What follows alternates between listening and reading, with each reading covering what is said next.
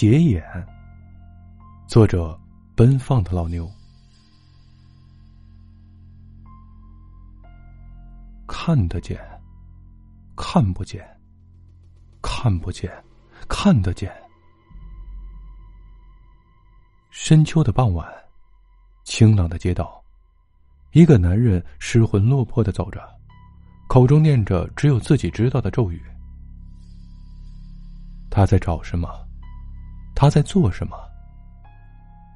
路人望着他痴痴的模样，都觉得他可能只是个疯子。而且他接下来的举动也印证了这一点。他在空气里嗅了嗅，像是闻到了什么气味，然后疯狂的跑到垃圾桶旁蹲下来，疯了似的翻找。果皮、塑料袋、黏糊糊的纸巾变得到处都是。果然是个疯子。众人纷纷远离。突然，他大叫了一声：“找到了！”只见他手里抓着一团红色的东西，谁也看不清是什么。周围的路人突然听到了一声震耳欲聋的惨叫，那个男人竟然用两根手指插入了自己的双眼。现在，我终于可以看见你了。他痴痴的、满足的笑着。第一章。桃子，你看得见我？桃子正要像往常那样翻进井里的时候，忽然注意到井前五米的地方站着一个少年。少年长得很黑，很瘦小，头发还乱糟糟的，穿着一件无数次缝补过的衣服，像个被遗弃的小孩嗯，看得见。少年点头。但还是一脸落寞。桃子感到很奇怪，于是他没有跳进井里，而是坐在井口，细细的打量起这个少年。眼睛，他注意到这个长相极其平凡，甚至惹人厌的少年，有着一双绝不平凡的眼睛。如果说清澈明亮是形容一个人眼睛非常有神气的话，那么这个少年的双眼，则可以用空灵来形容。那种洞穿一切的空灵，会让每个人在那双眼睛里找到自己的倒影。你和其他人不一样。桃子问。嗯。少年冷冷回答。这点独特并没有为他带来任何快乐。你为什么会到这里来？桃子问。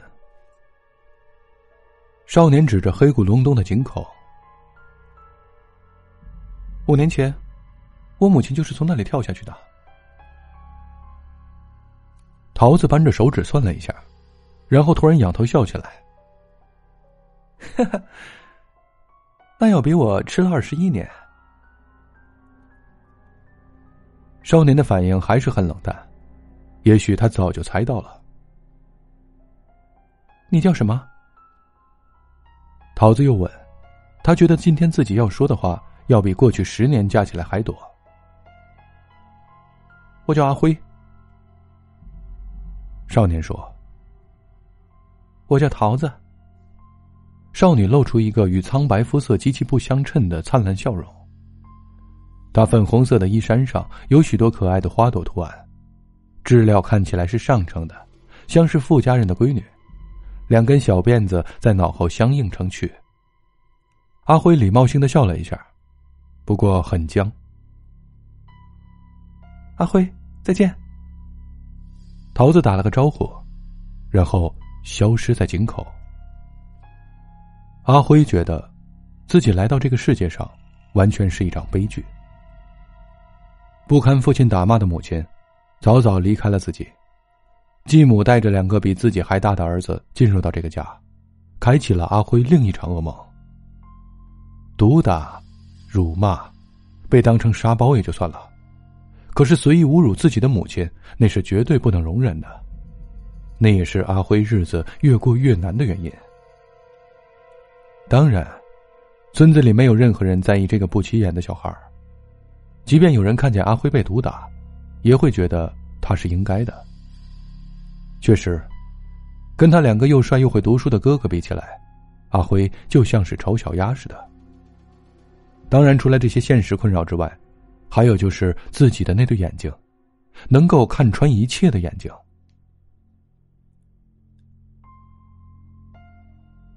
阿辉，要不要一起玩？同学嘴上这么问着，眼睛里却是最好不要的想法。哼，这么笨，你怎么不去死啊？看到自己做不出简单的题目，数学老师轻蔑的眼神里饱含着这样的意味。唯一的亲人父亲，只会在喝得睡眼惺忪时候望他一眼。唉，这么瘦小。又这么丑，卖掉也值不了几个钱呐。所以那天，阿辉来到那个井边，想追随着母亲的步伐，离开这个残酷冷漠的现实，沉入井底那个宁静的世界。谁知道，他遇到了桃子，一双用他的眼睛才能看到的人。桃子的服装跟这个年代格格不入。像是从村子里流传的故事中走出来似的。老人们常说，有井的那一带不要随便去，会被鬼拉进去的。小孩们一开始很害怕，但长大了就知道那只是故事。只有阿辉知道，桃子是真实存在的。桃子为什么会在井里？他平时都在干什么？阿辉并不是很关心。因为不管如何，他终于有了生平的第一个朋友。打那之后，阿辉开始三天两头跑到这片有井的空地来，听桃子讲他生前的故事。在那口无人问津的古井旁，一个蹲在泥地上的邋遢少年，一个坐在井口粉饰雕妆的少女。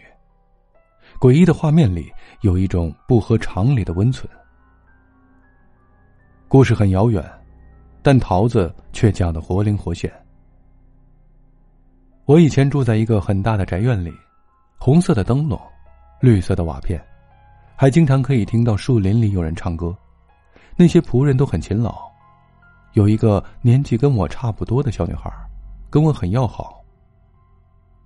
我有很多漂亮的衣服，现在身上这件算是最朴素的了。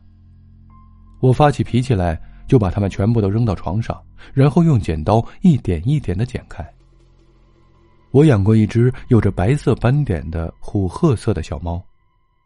有一天它走丢了，我很伤心。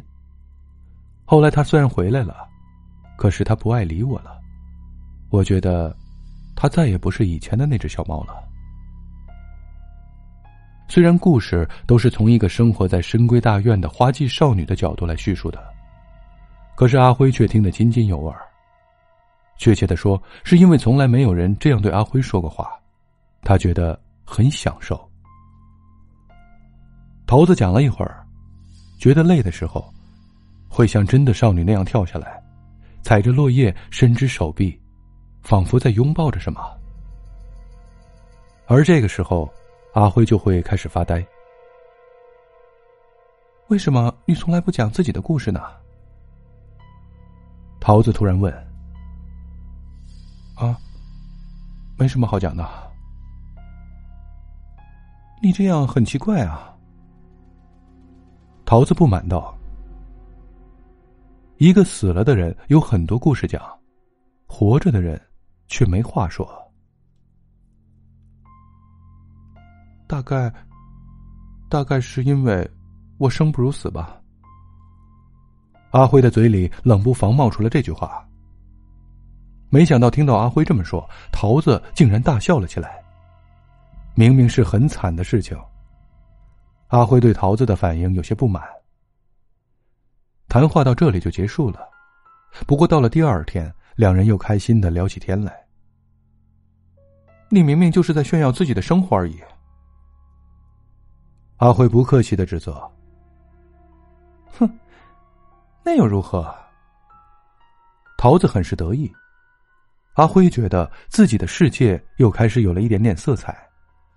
原来有了朋友，生活会是如此不同。他感叹着这样奇妙的变化，孤冷黑暗的井口，反而成为他心灵上寻求慰藉的窗口。